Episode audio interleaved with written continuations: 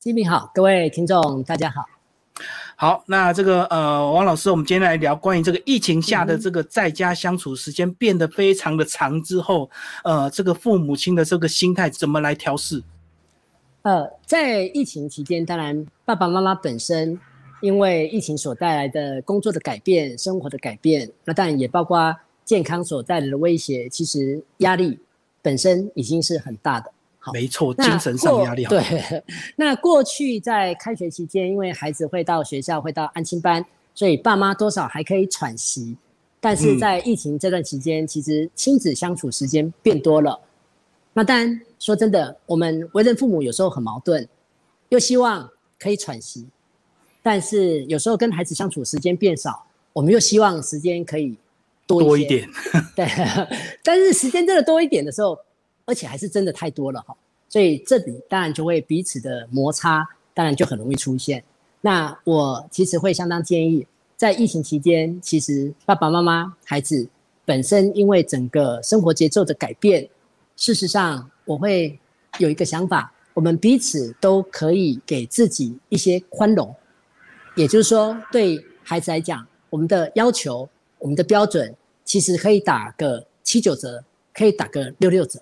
那但基本上有一个是界限跟分寸，也就是说，过去我们可能对孩子的要求非常的多，非常的高，但是在这段期间，或许我们可以稍微减少一些。呃，以前可能会一直盯他做功课，但是在这段期间，说真的，尤其是前一段时间的停课不停学，孩子在电脑荧幕时间也比较长了。嗯，所以在这里或许因为现在真正是暑假期间了。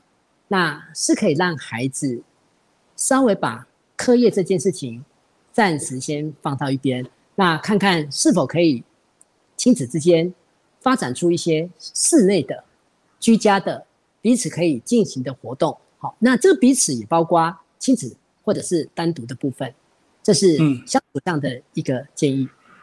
我们过去有看到一些网络的梗图，就是那个寒暑假开学的时候，就是爸妈很开心，小孩很痛苦。对不对？是，是当小孩真的每天陪在你身边的时候，一开始头一两天你可能会很开心，可是相处时间长了之后，反而变成大人很痛苦，而且经济上又有一定的这个压力跟恐惧。所以其实这也是呃刚才提到为人父母的矛盾啊，因为常常我们有时候会说，跟孩子相处时间也许是这十年，也许是这十二年，好，但是哥也知道，慢慢到青春期。其实孩子他跟我们说话的时间越来越少了，孩子会把时间放到同才，孩子会把时间放到课业上，所以其实在这当中，我们或许也可以调整一下想法。好不容易，我们也多增加了亲子相处的机会，所以其实在这当中，或许也给我们再一次的去了解我们眼前的孩子。嗯，那小孩在电脑前面使用的时间变长之后，我们到底怎么样知道他是真的坐在那边上课，或者是在偷偷玩一些社群软体、乱交朋友，还是玩玩游戏？这时候父母亲的标准可以放宽一点吗？呃，这里的话还是会回到我们一般在谈山西的几个标准，好，但这所谓的标准是每个父母的一个心里面的那一条界限啦，也就常常是这么讲，孩子在使用三 C，，我们可以有几个指标。那这个指标我通常会用五加二来形容，好，所谓五加二的意思就是说，孩子在使用手机、平板、电脑、电视，再加上网络，他长期这样子用下来，他的态度会不会变？好，如果态度变了，那多少我们就得需要来做调整。嗯，孩子的情绪会不会变？变得比较容易易怒，比较容易烦躁，变得比较容易焦虑。如果我们有观察到，好像居家这段时间。停课不停学这段时间，孩子变得很浮躁。那或许山西的这个时间，我们可能就得要去做一个修正。好，那再的话就是，孩子在使用前、使用后，他的作息会不会改变？也就是说，孩子会不会现在早上起不来，晚上不睡觉，或者是造成一些失眠的问题、精神疲惫的问题？另外的话，当然就是课业的部分。好，那但课业的部分，因为现在才刚开始放假。所以在这当中，我们是可以稍微放比较缓一点。那但再来一件事情，就是说，孩子对于其他生活的事物，他的关注会不会降低了？好，那这个是前面提到的五件事情，就是孩子在使用前、使用后它的差别。那另外的话，我们会去考量的是孩子的视力度数有没有改变。哦，也就是说，会不会一个停课不停学，暑假下来度数就增加了？那当然，这个就会是一个需要做调整的。那再来一件事情就是姿势，脊椎会不会侧弯？会不会长时间的使用导致它本身很容易开始弯腰驼背，很容易肩颈酸痛？那这五加二其实是我们身为父母，我们是可以很敏感的去做一个判断。那刚才提到的所谓的标准是。每对父母，你自己心里面的那一把尺，那假如孩子在这五加二都可以维持的很稳定，那多少也在告诉我们一个讯息：那孩子在使用三 C 上，他是可以维持在一个良好的自律的状态。嗯，就是直接用实际的观察去判断这个让小孩使用的时间的长短，就对。呃，我们这么说，三 C 本身它是一个媒介，嗯，好。那但这个媒介有一个关键，它没有好坏，就说它本身并没有好坏。但是手机、平板、电脑、电视、网络非常具有吸引力跟魅力，也就是说，在使用这些，它是需要很高度的自律。好，那只是说对孩子来讲，我的自律可能没有办法那么的漂亮，所以在这当中，我们就会去看我用了之后，我接下来有没有后果。如果刚才提到的这些后果开始出来了，那但我们就得需要做修正了。在停课的这段时间呢，心理师感觉到小孩子会有压力吗？还是压力完全都在大人身上？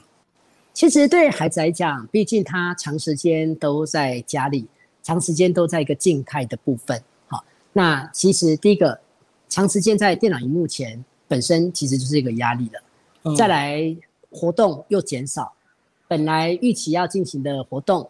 也减少了，然后再来的话，跟同学之间也减少了面对面的部分，好，外出的机会也减少了。